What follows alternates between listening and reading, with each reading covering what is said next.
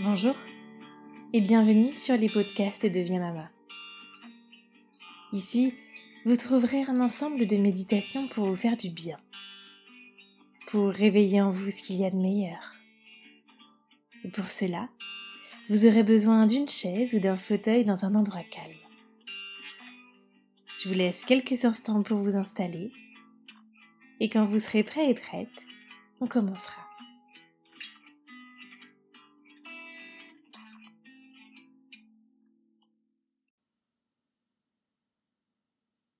Maintenant que vous êtes installé, je vous invite à fermer les yeux.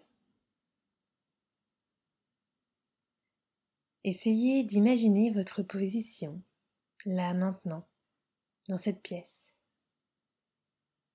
Sentez comment votre corps s'enfonce délicatement. Vous essayez de calmer vos muscles, de détendre vos membres et de chasser toutes vos pensées pour mieux vous concentrer sur vous-même. Essayez également de ressentir votre respiration de plus en plus fluide, de plus en plus calme.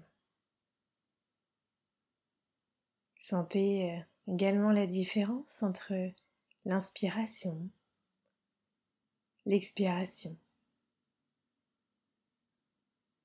Même ce léger temps de pause que vous faites entre les deux.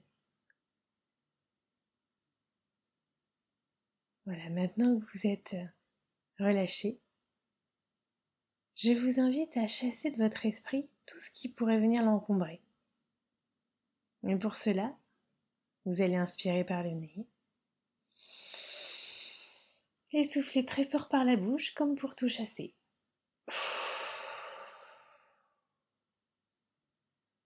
Et voilà, à nouveau, vous respirez naturellement, tranquillement. Aujourd'hui, on va parler de sacrifice. À la maison, comme au travail, vous avez tendance à faire passer les besoins des autres avant les vôtres, ce qui peut parfois conduire à des sentiments de frustration et de fatigue. Des phrases comme euh, Vas-y, je m'en charge ou Laisse, je vais le faire sont souvent employées pour soulager son entourage. Mais aussi, et surtout sans se mentir, pour que ce soit fait plus vite et à notre propre manière. Mais sincèrement, qui ne s'est jamais plaint de devoir tout faire pour tout le monde. De gérer le quotidien et les petits plaisirs des uns des autres, que ce soit dans la vie personnelle comme professionnelle. Ces petits sacrifices du quotidien répondent à une quête d'amour, de reconnaissance et surtout d'identité c'est peut-être une façon de garder le contrôle sur ceux qui ont besoin de nous. On devient à leurs yeux la personne qui sait faire, qui sait organiser, qui sait materner. Mais finalement, ce n'est peut-être pas lui rendre service que de trop en faire.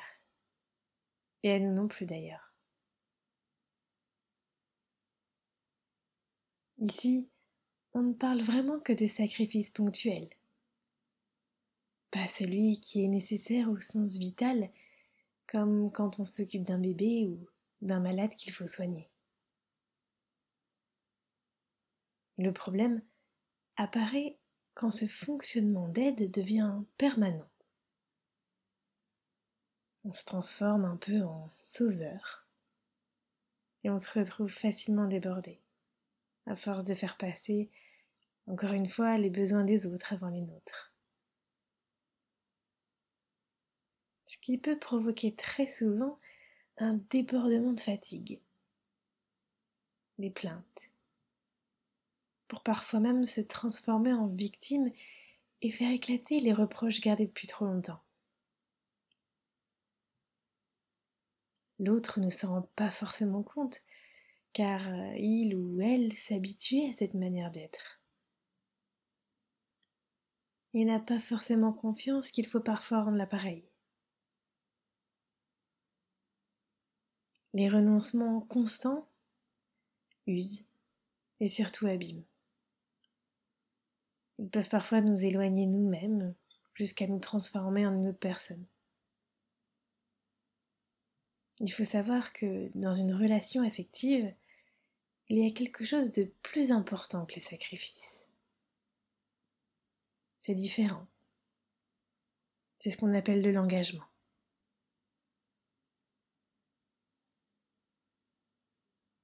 Ici, dans les petits sacrifices du quotidien, dans un premier temps, il est peut-être important de se poser les bonnes questions. Pourquoi je me sacrifie? Qu'est-ce que cela provoque chez moi? Ou qu'est-ce que je gagne comme bénéfice vis-à-vis de l'autre?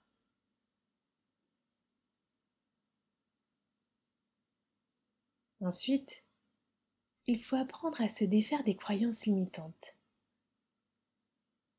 Le fait de tout faire, de tout maîtriser, de tout vouloir contrôler ne fera pas de nous un bon conjoint, un bon parent ou un bon employé. Il ne faut pas oublier que si l'on ne va pas bien intérieurement, on ne peut pas avancer correctement.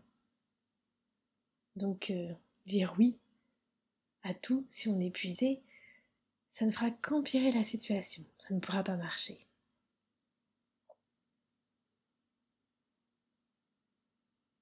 Maintenant, pour sortir de ce sacrifice, on prend le temps de trouver ce qui nous anime, nos valeurs,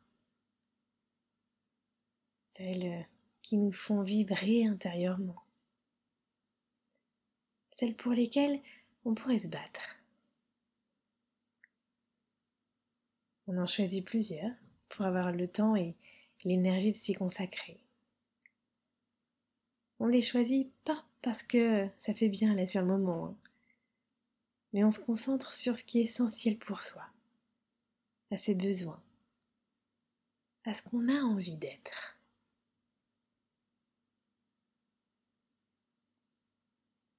Il faut également apprendre à, lâcher prise, à savoir dire non pour être de temps en temps égoïste. Alors je sais, oui, ce mot est fort. Mais pour quelqu'un qui se sacrifie tous les jours, cela va donner du sens. On s'autorise à demander de l'aide ou à déléguer. C'est pas un mal, au contraire.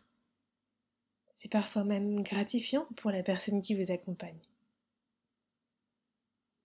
Trop souvent, on pense que l'autre va le deviner, que cela doit être automatique.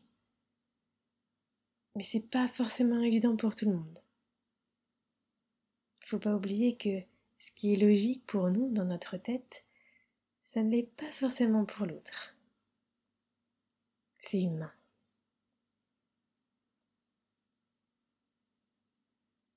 Mais surtout, la clé pour apprendre à ne plus se sacrifier dans le quotidien, c'est avoir plus de reconnaissance envers soi-même. C'est prendre du temps pour soi. C'est écouter ses désirs, ses envies. Ça peut paraître noble de se sacrifier, mais c'est dangereux.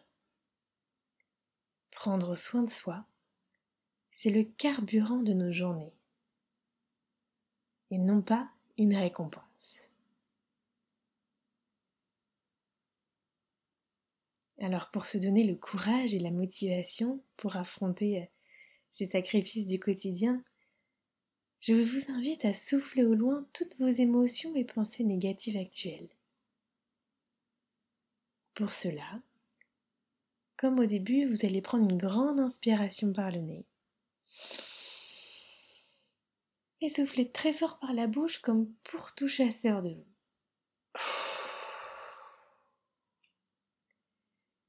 Et à nouveau, vous respirez naturellement, tranquillement. Bravo, vous êtes prêt et libre de choisir la direction que vous avez envie de prendre.